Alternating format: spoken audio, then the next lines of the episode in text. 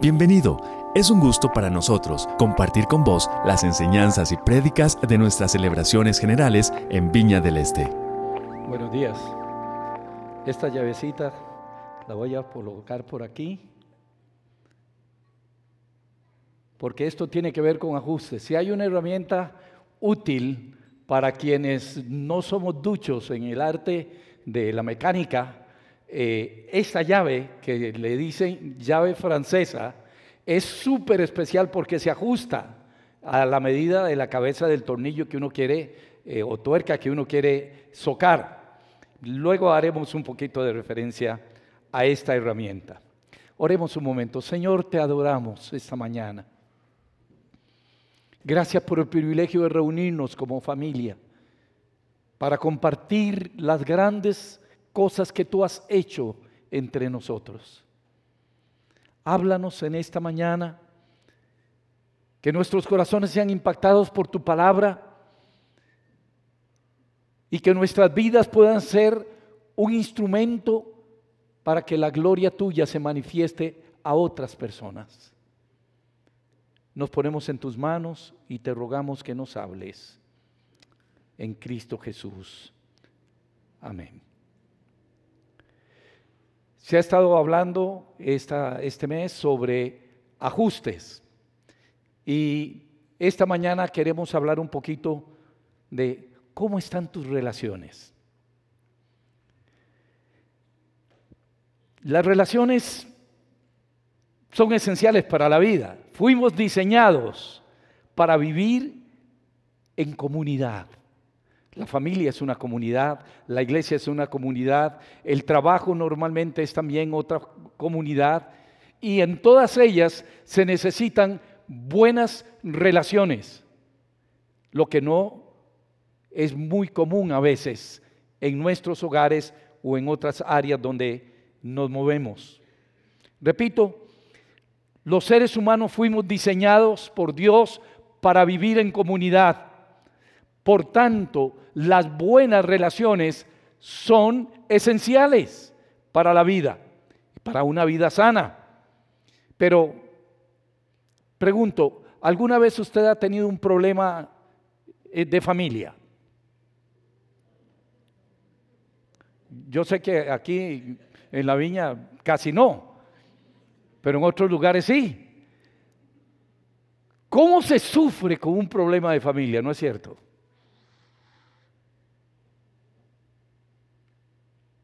A mí me cuesta mucho sufrir discusiones, a veces inútiles, acciones que sea que lo reciba o que yo sea el que el responsable de maltratar a alguien, eso me afecta terriblemente a mí.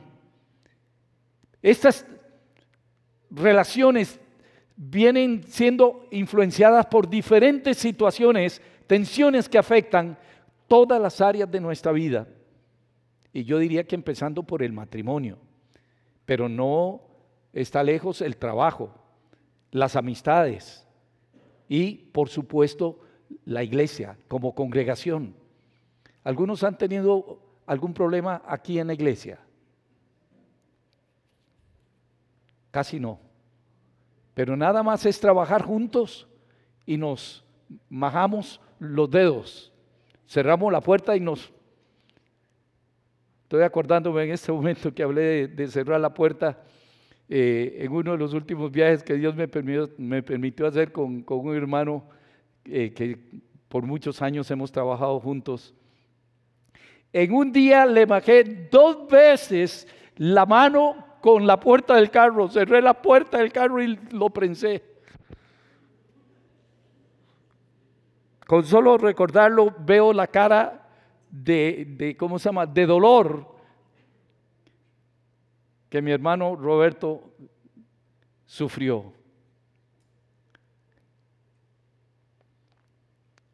Es difícil trabajar juntos a veces.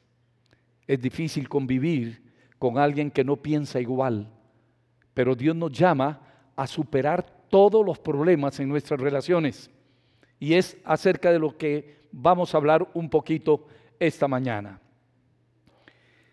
He escogido un pasaje maravilloso que todos conocen, luego lo vamos a leer, que está en Primera de Corintios, y es una oda al amor, al amor. Y vamos a ver por qué el Señor nos habla acerca de eso. Pero el apóstol Pablo escribe la carta a los Corintios porque habían problemas que estaban afectando las buenas relaciones. Estaban sufriendo un peligro tremendo. A, pesar de los grandes indicadores que siempre hemos conocido de la iglesia de Corinto, los problemas que ellos tenían, Corintos, eh, la iglesia de Corinto tenía una cosecha de gente que había conocido a Cristo. Pero debido al poco tiempo que el apóstol pasó allí, año y medio en, promedio, año y medio, Pareciera que no fue suficiente para disipular adecuadamente a los hermanos nuevos que habían venido a Cristo. Y entonces comenzaron una cantidad de problemas enormes. Y la iglesia comenzó a brillar no con la luz de Cristo, no por las buenas cosas, sino por las malas cosas que estaban pasando en esta iglesia. Una iglesia inmadura, una iglesia carnal, una iglesia con pésimo testimonio, una iglesia llena de rivalidades internas, una iglesia con rebeldías, como vamos a ver quizás más adelante si el tiempo nos alcanza. Para acercarnos un poquito nada más a la iglesia de Corinto, Pablo había visitado Corinto en su segundo viaje misionero. Y, lo, y, se hizo amigo allí para empezar de dos personas claves, Aquila y Priscila. Permaneció allí, repito, un año y medio. Y Pablo enseñó día a día a día y semanalmente también en la, en la sinagoga. Y conoció a otro hombre muy especial que era uno de los líderes, quienes nos apasionan, apasiona la plantación de iglesias, lo que buscamos en alguna ciudad nueva, en algún lugar, es alguien que sea clave. Si tenemos alguien que ejerce un liderazgo, que sea una persona que, que, es conocida por su trabajo, por su buen testimonio, aunque no hubiesen conocido a Cristo todavía, esas son las personas que buscamos. Y hablamos en la viña de tener encuentros divinos, citas divinas. Esos encuentros que se dan sin que la hayamos planeado. Y de repente allí surge la chispa para hacer algo para la gloria del Señor. Entonces, Pablo eh, contactó con un hombre que eh, es un hombre muy lindo, puede eh, anotarlo por ahí para, para sus hijos sus nietos. Se llama Crispo. Él era uno de los principales líderes de la sinagoga, según Hechos 18.8 y 1 Corintios 1.4 al 7. Y estuvo allí trabajando con este hombre, él lo bautizó y fue un instrumento muy importante para el nacimiento de la iglesia, pero de repente Pablo tenía que irse. Ya no se podía quedar más allí. Pero tras su salida, en año y medio, dejó una iglesia aparentemente rica, bendecida, con todos los dones espirituales que usted y yo conocemos. Vea lo que dice el pasaje de 1 Corintios 1, 4 al 7. Dice, siempre doy gracias a mi Dios por vosotros, por la gracia de Dios que os fue dada en Cristo Jesús, porque en todo fuisteis enriquecidos en Él, en toda palabra, en todo conocimiento, así como el testimonio acerca de Cristo fue confirmado en vosotros, de manera que nada os falta en ningún don. O sea, no había miseria. estaban súper equipados espiritualmente a la luz de este pasaje. Dice, esperando ansiosamente la revelación de nuestro Señor Jesucristo. Primera de Corintios 1, 4 a 7. Pero esta iglesia que había crecido y mucha gente se había convertido, estuvo continuamente tentada por la sabiduría humana, según 1 Corintios 1:22, y la terrible maldad de una ciudad muy corrupta como era aquella, según 1 Corintios 1, 28. Esta iglesia, viéndola así a grosso modo, sería una de las iglesias que cualquier pastor desearía pastorear. ¿Por qué? Esta era una iglesia variada en su, eh, en su eh, ¿cómo se llama? composición social. En ella habían judíos, habían griegos, habían esclavos, habían libres, sabios, doctos, indoctos, pobres. Era una iglesia llena de variedad, como debería ser una manifestación del reino de Dios. Amén. Donde todos tenemos valor, el mismo valor delante del Señor. Hay una palabra que nos da el escritor Gordon Fee que nos dice lo siguiente. Si bien había una iglesia cristiana en Corinto, todavía llevaban dentro de sí el germen desordenado y pecaminoso de Corinto, el cual se manifestaba en diversas actitudes y formas de comportamiento que exigían que se practicara una cirugía radical sin matar al paciente. Y esto es lo que trata de hacer Pablo con las cartas a los corintios. Es muy importante saber por qué fue escrita. Yo quiero leer el pasaje de 1 Corintios 13, del 1 al 8. Todo la conocemos, pero yo quiero que usted ponga mucha atención a este pasaje. Dice, si yo hablo en lenguas humanas y angélicas, pero no tengo amor, no soy más que un metal que resuena o un platillo que hace ruido. Si tengo el don de profecía y entiendo todos los misterios y poseo todo conocimiento, y si tengo una fe que logra trasladar a las montañas, pero me falta el amor, no soy nada. Wow. Si reparto entre los pobres todo lo que yo poseo, y si entrego mi cuerpo para que lo consuman las llamas, pero no tengo amor, nada gano con eso. El amor es paciente, es bondadoso. El amor no es envidioso, ni jactancioso, ni orgulloso. No se comporta con rudeza, no es egoísta, no se enoja fácilmente, no guarda rencor. El amor no se deleita en la maldad, sino que se regocija en la verdad todo lo disculpa, todo lo cree, todo lo espera, todo lo soporta. El amor jamás se extingue, mientras el don de profecía cesará, el don de lengua será silenciado y el conocimiento desaparecerá. Este es un pasaje tremendamente conocido, sobre todo cuando se usa en los matrimonios.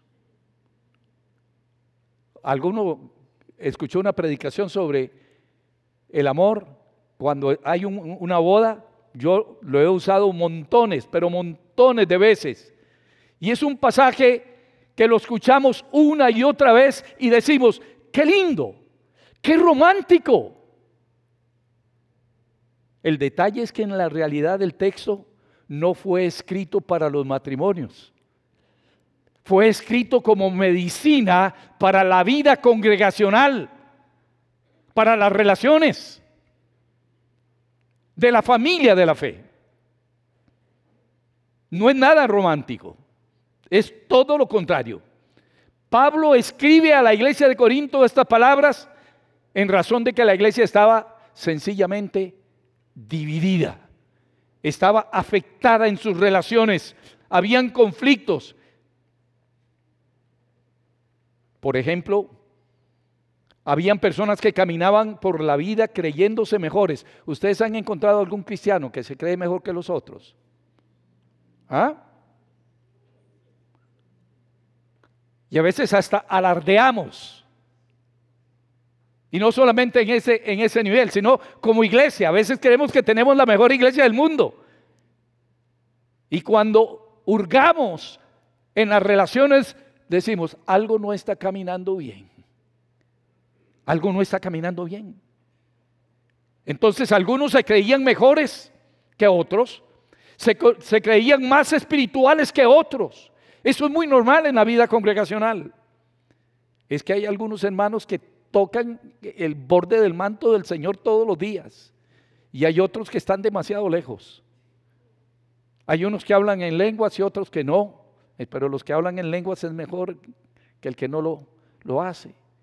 Algunos oran dos horas al día y otros ven más televisión que ora. Eh,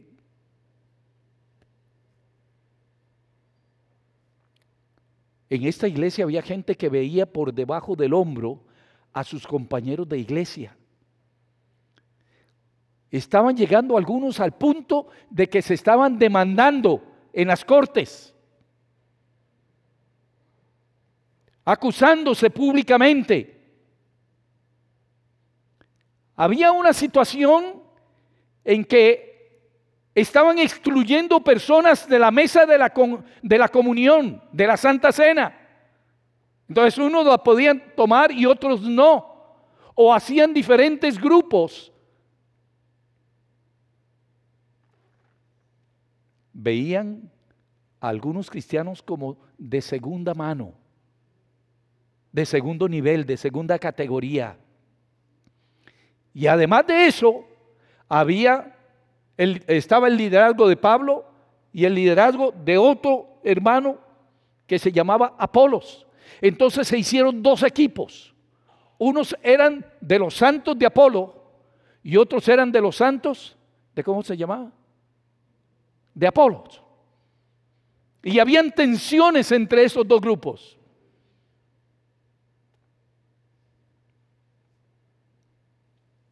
Pablo empieza a mostrarles qué hace que una relación no funcione.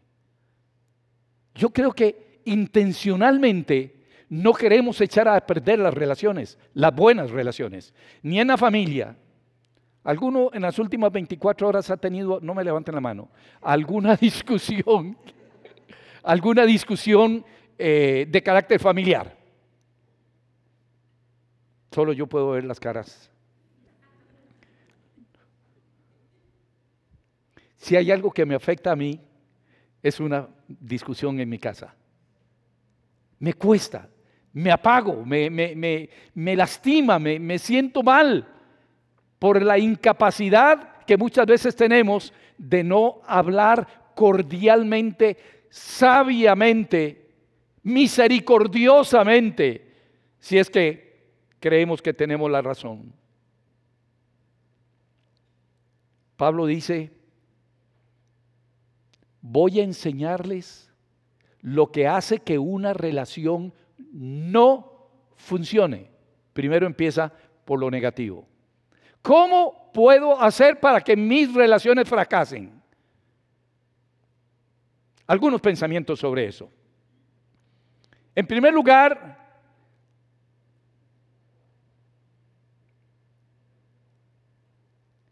no es la grandeza de tu corazón. Vea lo que dice el verso 1 y 2. Si hablo en lenguas humanas y lenguas angelicales, pero no tengo amor, no soy eh, más que un metal que resuena o un platillo que hace ruido. Y si tengo el don de profecía y entiendo todos los misterios y poseo todo conocimiento, y si tengo una fe que logra trasladar las montañas, pero me falta amor, no soy nada. O sea, yo puedo creer que estoy completo para hacer que las relaciones funcionen, porque tengo dones, porque soy súper espiritual, por A, por B, por C, pero no depende de la grandeza de nuestros actos y de la grandeza de nuestra formación espiritual, teológica o lo que sea. Se necesita algo superior a eso para que las relaciones funcionen.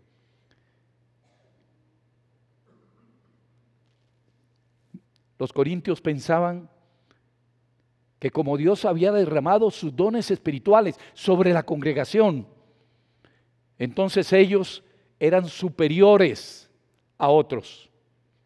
Esto los estaba llenando de orgullo y básicamente ellos estaban pretendiendo que ellos eran la gran maravilla de la iglesia en general, porque supuestamente iban a hacer que funcionaran las relaciones, pero no fue así.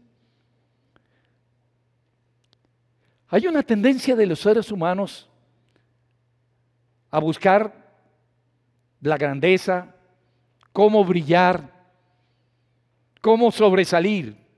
Algunos se ha puesto a pensar por qué hace lo que hace. ¿Por qué hago lo que hago? ¿Por qué predico? ¿Predico para hacer una exhibición de mis dones y talentos? ¿Predico para hacer una demostración de mi, de mi conocimiento?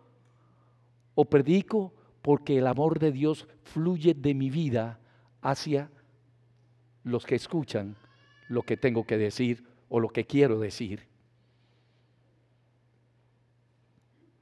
Si no sometemos nuestro orgullo y nuestra vanidad, vamos a producir fricciones que muchas veces serán irreparables.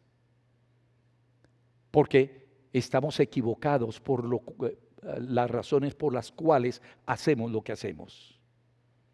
Vea qué interesante el siguiente pensamiento. No es tu bondad lo que hace que las relaciones funcionen. Vea lo que dice el verso 3. Si reparto entre los pobres todo lo que poseo, y si me entrego o si entrego mi cuerpo para que lo consuman las llamas, pero no tengo amor, nada gano con eso.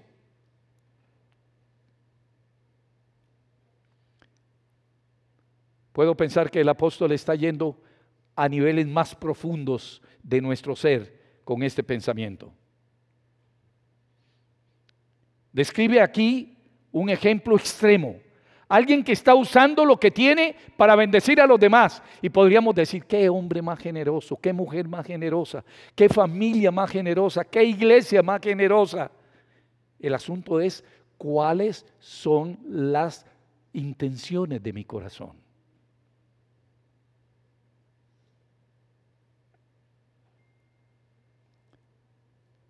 Estaban usando todo lo que tenían para bendecir a los pobres. ¿Quién no va a estar feliz de ver a alguien así? En la traducción de Reina Valera del 60, añade, y hasta, y hasta sacrificara mi cuerpo, y hasta que, que sacrificara mi cuerpo. Y cualquiera diría que esta persona es impresionantemente buena, buen hijo de Dios. Pero la motivación puede ser que eche a perder todo lo que estamos haciendo con buenas intenciones. Y Pablo está aquí siendo increíblemente crítico con esto, pero no del acto, no de bendecir a los pobres, no de comprometerse al punto de, de dar hasta su vida, sino el problema de la altivez de corazón. Es la motivación por lo cual hacemos las cosas las que puede hacer que niegue lo que hemos hecho de bueno en esta vida. Podemos ser personas muy serviciales, podemos estar ayudando a todas las personas que tenemos cerca, pero si detrás de esto hay una motivación engendrada desde el orgullo, desde la vanidad, entonces estamos destruyendo en lugar de construir lo que Dios quiere que sea construido. Relaciones sanas. No sé si ustedes conocen a alguien que cuando conversan con él, con ella, hay una sensación como de que usted es menor. Hay una sensación de que usted no es tan bueno como esa persona, tan educado, tan bondadoso, tan espiritual, en cualquier área de la vida. Y a veces proyectamos eso hacia los demás. Cuando el llamado de Dios es la humildad. El llamado de Dios es que el amor no produzca lo que estoy experimentando, en el caso mío, o el que lo recibe.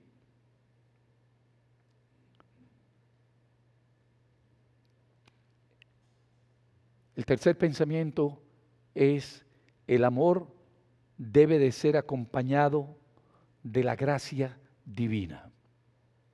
Es lo único que hace que una relación funcione. Gracia. El amor y la gracia vienen de fuera de nosotros. Hay un libro lindo que me regaló el hermano Carlos Tenorio que habla de la gracia y de la verdad en esa misma dirección. Lindísimo libro. El amor que Dios quiere que produzca relaciones sanas es un amor que solo es posible recibirlo de parte de Dios y recibirlo gratuitamente. Eso es lo que significa con gracia. El amor y la gracia vienen de fuera de nosotros. No es algo que nosotros producimos por nuestra buena voluntad. No son nuestros dones ni nuestras habilidades o lo bien que hacemos tal o cual cosa. Es gracia. Y esa gracia viene exclusivamente de nuestro Dios, que nos ha entregado a nosotros mismos un regalo gratuito.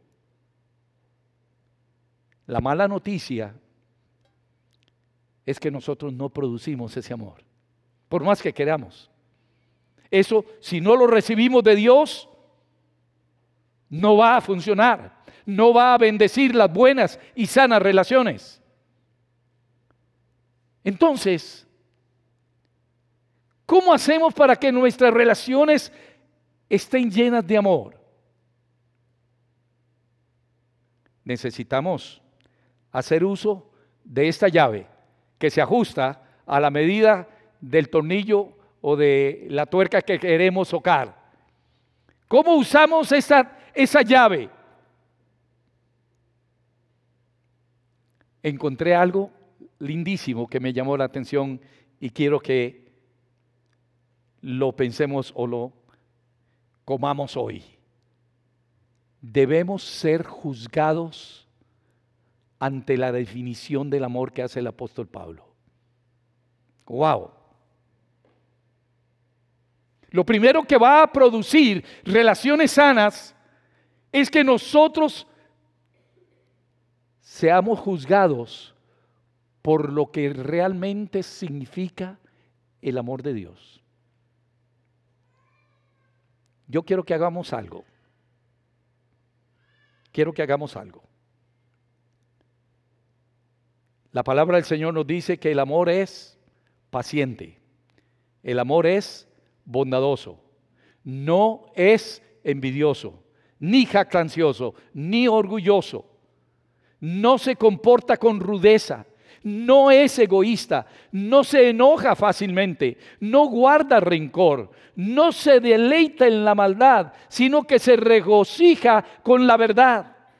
Todo lo disculpa, todo lo cree, todo lo espera, todo lo soporta. ¡ah! Es como un peso enorme. ¿Quién va a llegar a esa altura?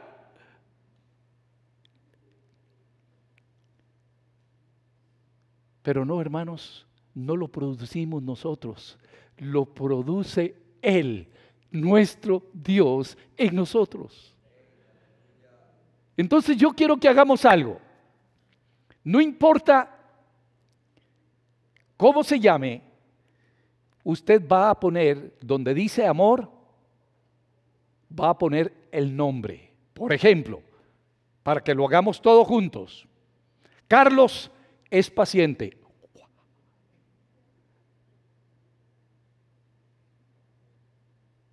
Carlos es bondadoso. Y de esta manera, en esta mañana nos vamos a confrontar con lo que el Dios de amor quiere que se produzca en nosotros para las buenas relaciones. ¿Me expliqué? ¿Me entendieron? ¿Qué quiero que, que, hagamos? Todos en voz alta, al mismo tiempo, vamos a irlo diciendo. Y para que no se equivoquen, yo voy a leerlo delante de ustedes y espero pacientemente que ustedes lo repitan. Entonces, yo digo, Carlos es paciente. No, Carlos es paciente. Ahora, usted, su nombre. Otra vez. Otra vez. Nuevamente, Carlos es paciente. Carlos es bondadoso. Carlos no es envidioso, ni jactancioso, ni orgulloso.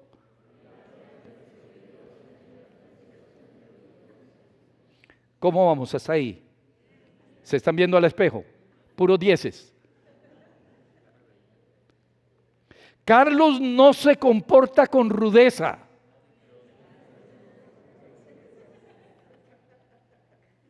Carlos no es egoísta. Esta me gusta. Carlos no se enoja fácilmente. ¿Cómo le va con ello? ¡Ay! ¡Ay! Carlos no guarda rencor.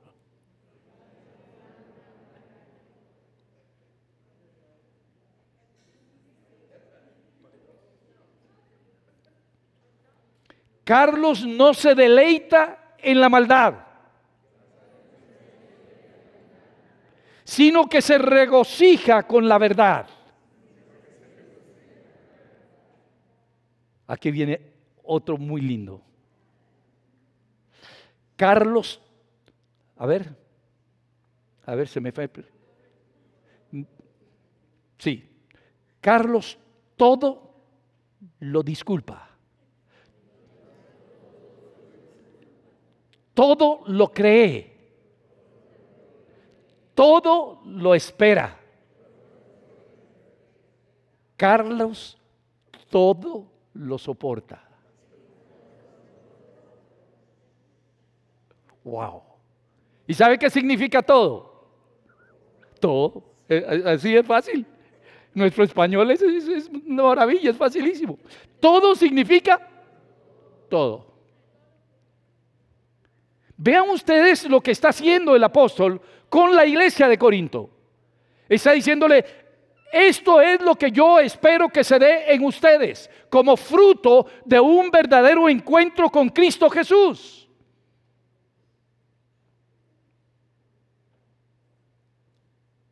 Pero nuevamente,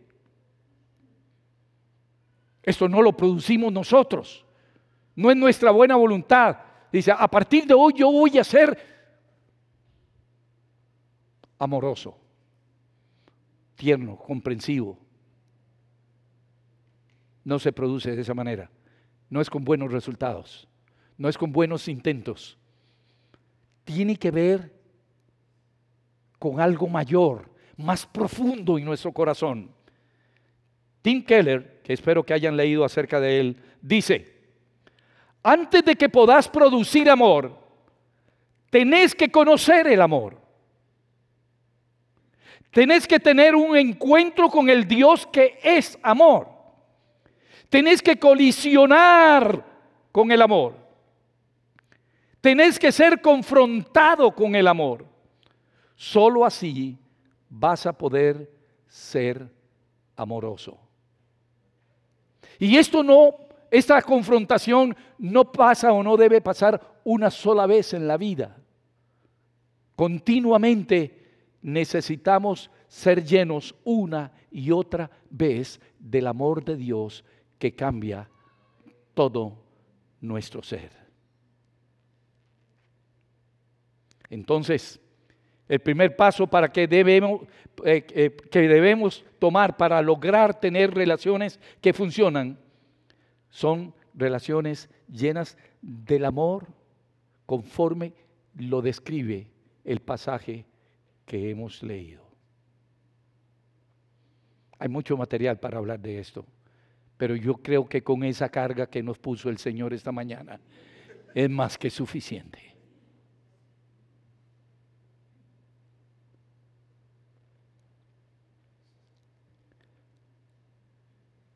Dios no solamente tiene amor, Dios es la esencia del amor. Yo quiero que regresemos a nuestro espejo del alma, del corazón, esta mañana.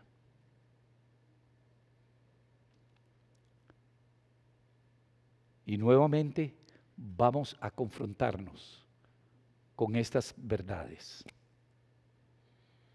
Si usted ha sido impactado por el amor de Dios, el fruto suyo va a ser que usted vive activamente estas características que produce el amor. Cierre sus ojos por un instante, que nada lo interrumpa. y repitan conmigo. Carlos es paciente. Y así con los ojitos cerrados,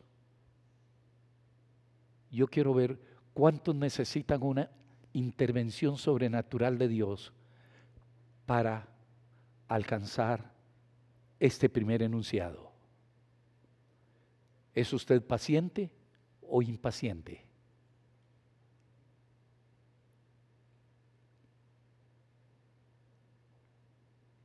Si usted es una persona impaciente,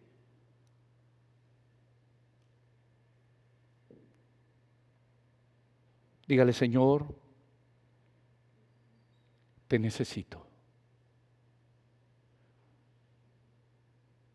Es como hacer una cirugía a corazón abierto esta mañana.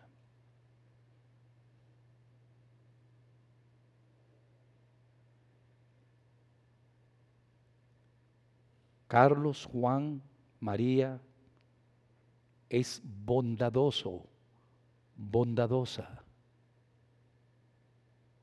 ¿Es cierto eso en tu vida diaria? ¿Esto es lo que se está produciendo en tu corazón?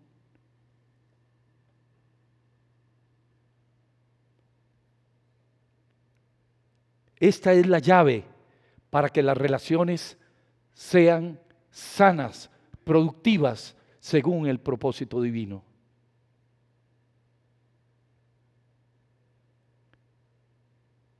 No es envidioso, ni jactancioso, ni orgulloso. Desde muy temprana edad, yo no sé por qué, pero el Señor me impulsa continuamente a analizar mi corazón. ¿Por qué hago lo que hago?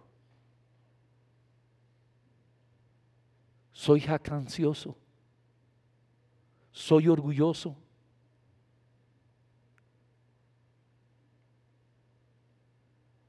Esto es lo que Dios espera de cada uno de nosotros.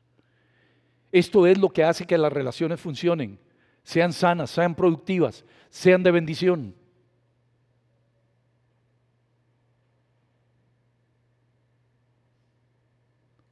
no se comporta con rudeza. Hay algunos hermanos que he encontrado en la vida ministerial que yo les he llamado eh, que no salga de aquí eh, este concepto porque no es tan, tan lindo, pero yo los llamo los hermanos lija. Porque cada vez que uno se encuentra con ellos, lo raspan.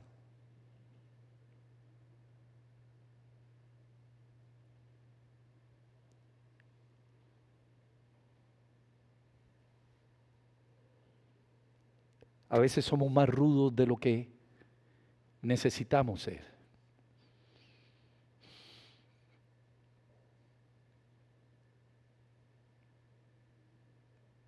¿Cómo anda usted con respecto al egoísmo? ¿No es egoísta? ¿O si hay rasgos de egoísmo en su vida diaria?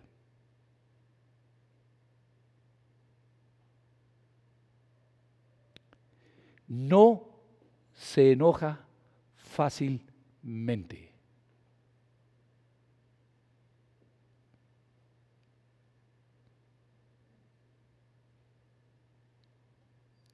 Está el Señor tocando la puerta de nuestros corazones y de nuestro entendimiento.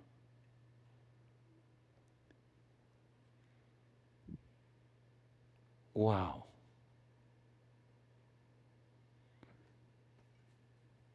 ¿Se enoja usted fácilmente?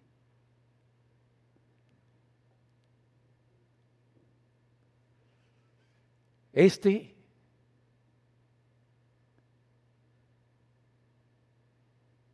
para mí es vital dentro de todo, pero este en particular no guarda el rencor.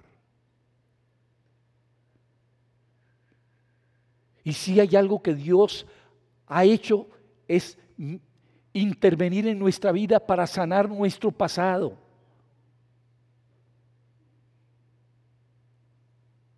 Muchas veces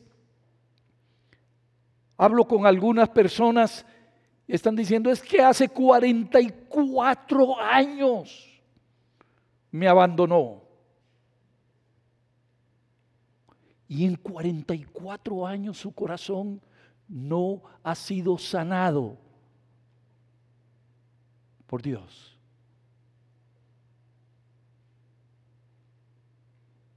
Es que hace tantos años me engañó. Sí, pero el no perdonar me llevará a la ruina emocional, espiritual. El rencor te enferma, me enferma. Hay un lugar donde yo puedo resolver eso para que el Señor haga un ajuste de, de tuercas, una cirugía a corazón abierto. Porque el amor todo lo perdona. Y cuando dice todo, es todo. No se deleita en la maldad, sino que se regocija con la verdad. Y esto me encanta. Todo lo disculpa. Todo lo cree. Todo lo espera. Eh, lo, lo espera, todo lo soporta. Todo, todo, todo, todo, todo. ¿Cómo puedo yo perdonar a alguien y amar a alguien que me ha dañado? O que ha dañado a mi hija, a mi hijo. ¿Cómo puedo yo perdonar cosas tan terribles que suceden en este mundo? cuando hemos sido abusados emocionalmente, físicamente o a alguno de nuestros amados. ¿Cómo perdonar? Si lo que uno desearía humanamente es agarrar del cuello y retorcerle el pescuezo. Pero el Señor dice, entre la familia de la fe no será así. No es el fruto del amor. Porque el amor